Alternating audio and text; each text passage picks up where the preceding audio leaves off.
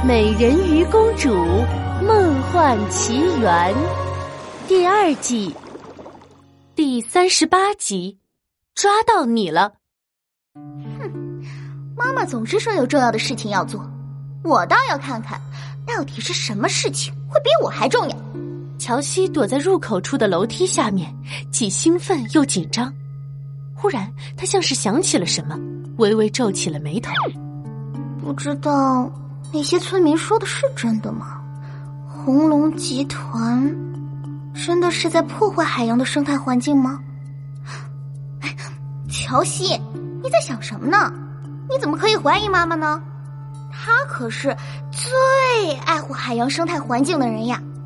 乔西猛地摇摇头，似乎想要挥散掉这个念头，可是这个念头就像是在他的脑海里生了根，无论如何都甩不掉。还有了，只要我搞清楚妈妈在做的事情是什么，我就可以告诉那些村民们，我妈妈是保护海洋的好人了。不愧是本公主，真是太聪明了。波比，波比，波比，波比，波比不停的催促着佩尔。可佩尔却在海底沙滩上赖着不走。哎呀，波比，我知道要找海百合嘛，可你也让我休息一下嘛。我已经耗尽了所有的能量，你看我累的连一根脚趾，哦不对，是累的连尾巴都抬不起来了。佩尔可怜巴巴的捶打着胳膊。哎呦，累死我了！到底是谁把一个杀伤力这么巨大的噪音机器放在这里的呀？难道佩尔的脑中浮现出一个红色的图案？又是红龙集团干的好事？波比，喂！波比叉起腰，正想唠叨一下呢，忽然他的头顶出现了一个庞大的阴影，一人一豚抬头看去，只见阴影里射出一道冰冷的寒光。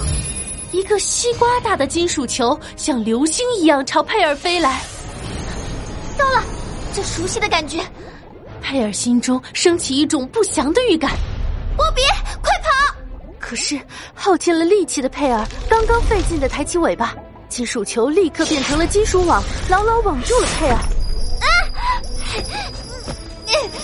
又是这个金属网，真可恶！果然又是红龙集团搞的鬼。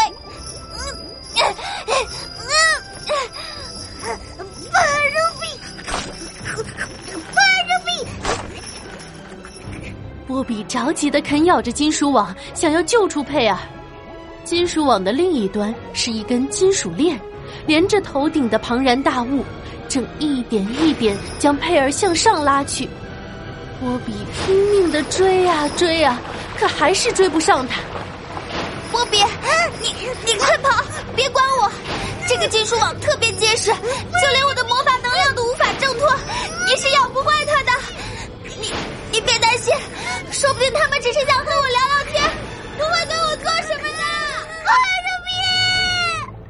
潜水艇的舱口一下子关闭了，佩尔被扔到半空中，紧接着金属网一松，他掉进了水里。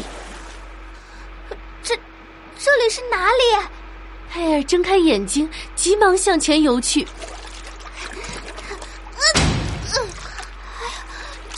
这，佩尔伸手摸了摸眼前隐形的障碍物，又敲了敲。啊，这是玻璃！我这是在浴缸里。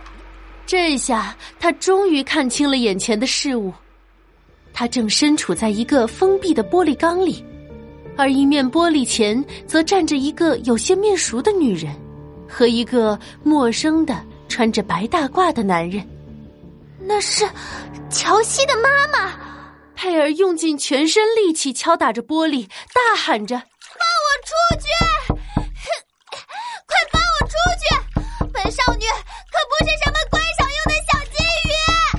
二二幺看着鱼缸里面拼命撞击着玻璃的美人鱼。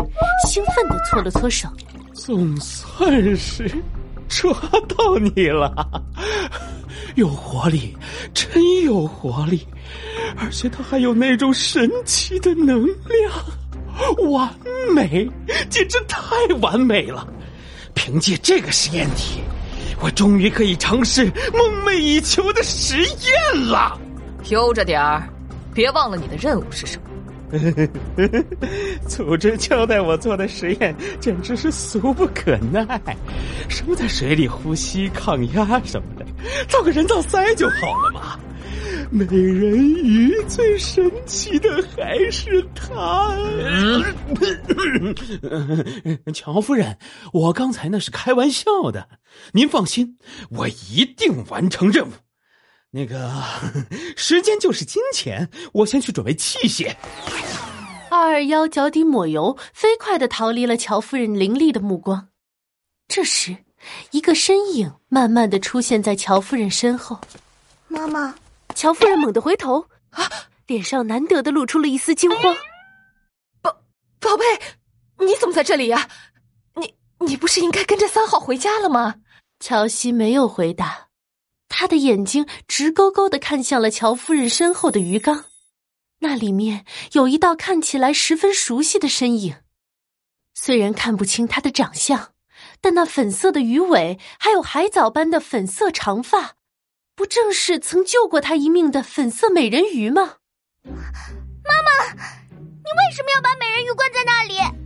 啊，宝贝，哎，这是妈妈工作上的事情，你不明白。